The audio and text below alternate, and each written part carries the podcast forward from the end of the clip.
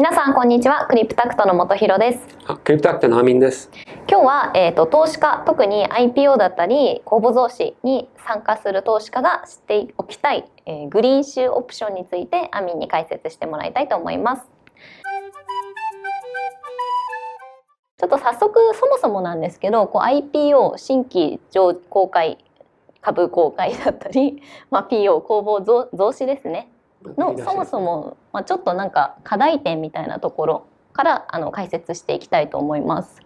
かなりまあ基礎的なところではあるんですけど、まあ、IPO はでもそうでもないんだけど、うん、まあ、売り出しとか公募増資をやると、はい、えー、既存株主の利益をまあ希薄化させてしまう、うん、まあ、株数が増えるので1株当たりの利益が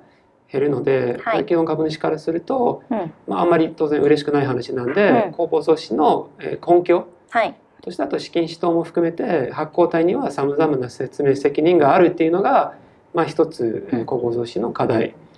です。はい、で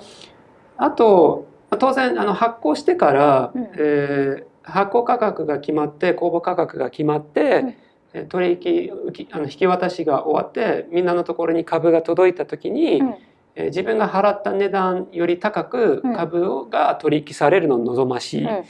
のことであって。下がってたらあれ場で買った方が良かったじゃんっていうふうになっちゃうということですね。まさに。これに参加した人が要は損しちゃうということですね。なので、まあ、公募増資価格も毎回価格を決めるときには、はい、えー、価格が決まった、えー、価格に対して割引率を決めて発行するので、うん、通常の、えー、一般的な売り出しだと、まあ、例えば3%、うん、あの価格決定の価格から3%のディスカウントでディール公募増資に参加した人たちがその株を買える。っていうのが仕組みなんで、まあ、なのでその価格は下回ってほしくない。っていうのが、まあ、発行体からにしても、まあ、証券会社引き受けた証券会社からしても、えー、課題の一つ。で、まあ、あとはもうこれ証券会社、まあ、当然あの発行体からすると発行するのであればそれを誰かが買わなきゃいけないっていう。うんえー、立場になるしでそれを引き受けた証券会社もそれを買ってくれる相手を探さないといけないので。うん。要は増資しますって言っても誰も 買う人がいなかったら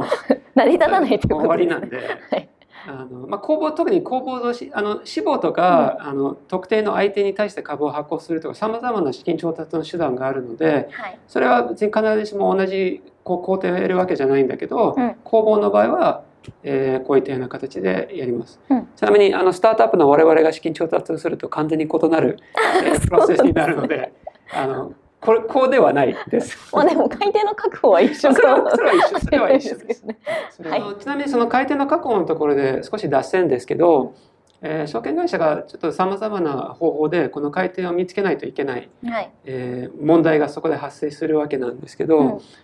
えー、ここ結構なんだろう際どいところで、うん、えー、発行体含めて証券会社が、うん、えー、投資家に電話をしてメールを送って、うん、すいません発行するんですけど買えますかってことはもう絶対口を下げても言えないわけ 発表前にってことですよね。まあ、完全にインサイダーで そして株価をもう、えー、かなり下げさせてしまう。えことになるし。発表前にあそこ増資するんだってことがバレバレてしまうで当然あの空売りをする人たちも空売りとして入って、うん、まああのさまざまな、えー、不公平な状況がそこから生まれるわけでして、はい、でじゃあ証券会社はどうやってその買い手を見つけるかっていうと、うん、まああの結構、まあ、これは証券会社の、えー、腕の見せ所、うん。えー、例えば本当にネットワークが、えー、多いネットワークがそれなりに豊富な証券会社が、うん、まあ、僕もこういった電話をよく受けてましたけど、はい、えー、企業名は、えー、出さない当然。でただそのなんだろう。例えばその発行しようと思ってる発行体企業が、うん、えー、何でもいいんだけど例えば製造業だった場合、うん。うん、機械とか製造業だった場合、はい、えー、いやすいません亜美さんあの最近の機械業界ってどう思いますか？とか、えー、企業の、えー、バリュエーションの考え方、うん、とか、えー、要はあとまあ、証券会社の方が自らその企業名は出さないわけなんだけど例えば僕が、えー、そのセクター内の大手企業の強弱をどう考えるかとか、うん、強いと思ってる企業はどうかとか弱いと思ってる企業はどうかとか、うんうん、まあ、事前ヒアリング的なことをやるケースも多いし、あのまあ全てこういうところはだんだんこうグレーからやや黒のところに触れてしまうので、うん、まあ、かなり気をつけないといけない部分ですね。その情報のやり取りの部分ってことですね。すね。あと日本特有とは言わないんだけど割と結構アメリカとかヨーロッパであんま見られないのが、うん、えー、全日空のとかアンナの時もあった観測記事。いやそう。発表前に出てましたもんね報道で。っていうのが、はい。えー、ごめんなさい。それ意図的にメディアにリークしてるって絶対断言はできないですし私は別にその場を目撃したわけじゃ決してないんだけど、ね、マーケットの参加者からするとまあ観測記事っていう、うん、あの用語があるくらいは だからそのあのよくアナリストリポートの中に「何々社の観測記事によると」とか、えー、それがあるくらいだからまあメディアを、うん、えー、ある程度通して市場にその情報を、そうですね、えー、流して反応をなんとなく見るみたいな。っていうのもあって、まあ、全日空の場合はまさに、えー、観測記事っていうものが出て、うん。で、まあ、残念ながら全日空の場合は観測記事の内容をかなり上回る金額の増資になってしまって、うん、まあ、それはそれでちょっと一つ面白いのが観測記事が必ずこう当たるような世の中だったらちょっとそれは新聞社からするとかなりやばい状況なので、観測記事が多分本当は分かんないけどこの5歳これは私私は新聞記者ではないし、はい、別に証券会社のあの銀行で働あの投資銀行部門で働いたことがないので、うん、ただ多分観測記事を利用するのであれば、うん、ちょっとずれた方が多分本当はいいんでしょうね。そうですね。それ通りが続いちゃうとそもそも 観測記事がみたいなことになっちゃいます、ね。うん、それ自体があのそれを情報を受け取る例えば記者だったりとか新聞社自体が、うん、えー、常にインサイドを抱えている状態になってしまうので、うん、それは別にあんまり状態としては芳しくないですね。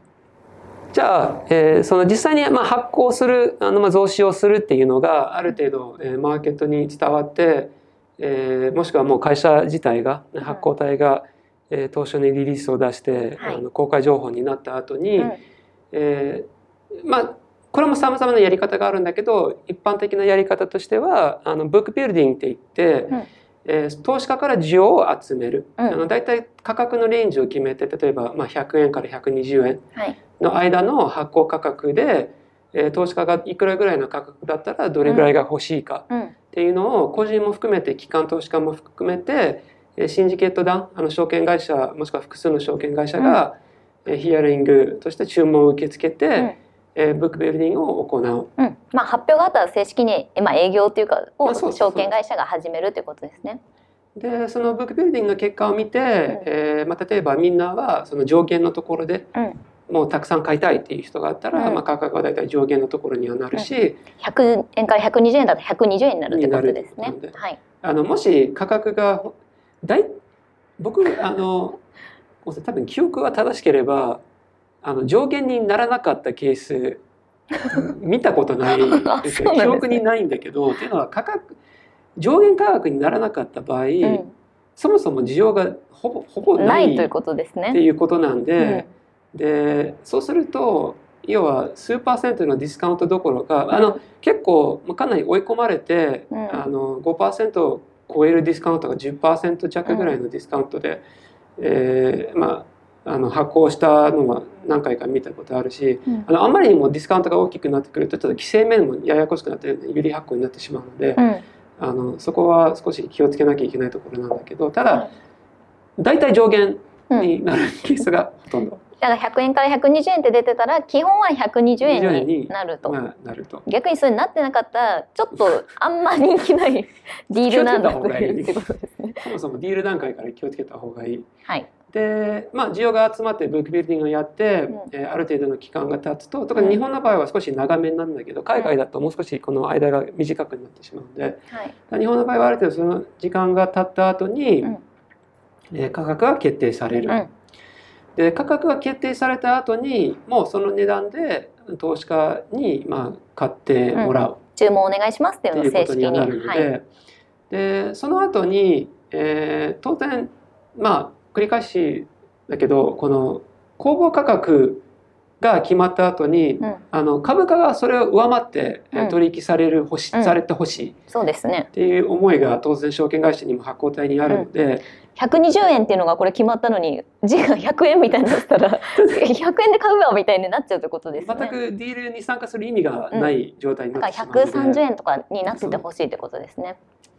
でその中でじゃああのどういったことが、うん、えー、対策としてあり得るのか、うん、はいっていうのもあって、まあ、当然一番いいのは、うん、えー、公募増資のきちんと根拠を市場に説明して、うん、この増資をすることによって将来的な付加価値がこう生み出せるとか、うん、将来的な利益を出すよっていう強いメッセージを出せば出すほど長期目線のある投資家が入って、えー、別に今日明日の利益ではなくて、半年後1年後5年後の利益を見てくれるので、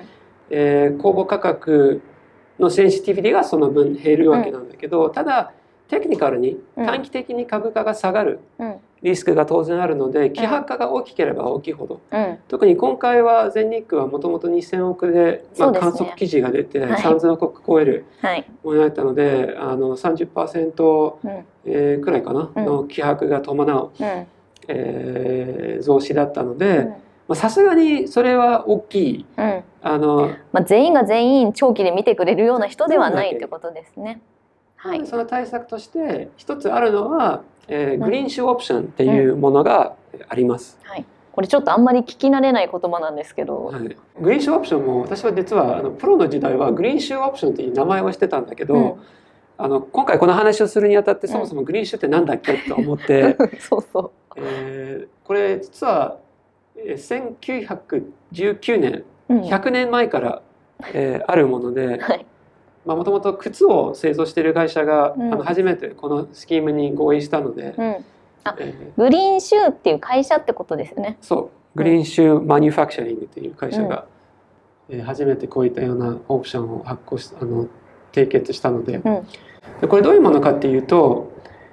狙いから言うと、えー、合法的にこれもすごいここは重要なんだけど、はい、えー、合法的にえー、そのこのディールを引き受けた証券会社もしくはシンジケット団が株の下支えをする、うん。ね、万が一下がった場合、うん、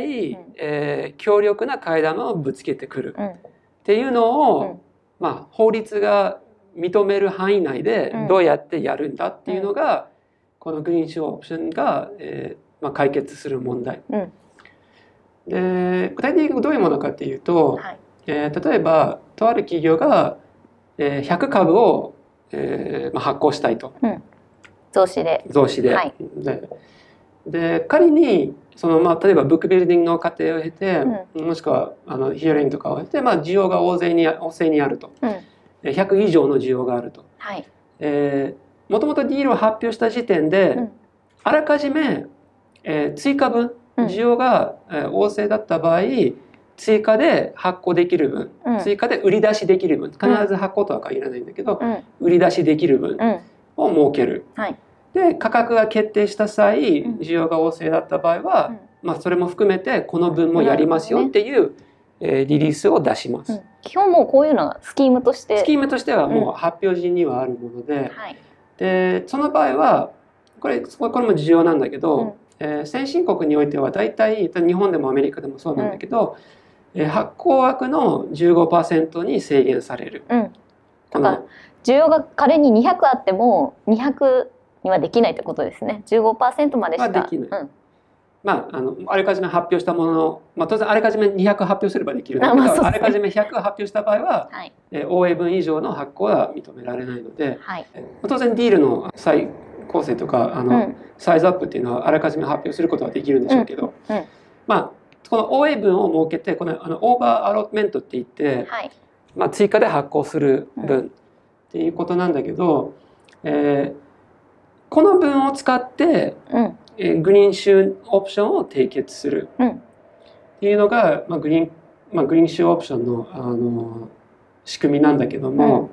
これどういうものかっていうと、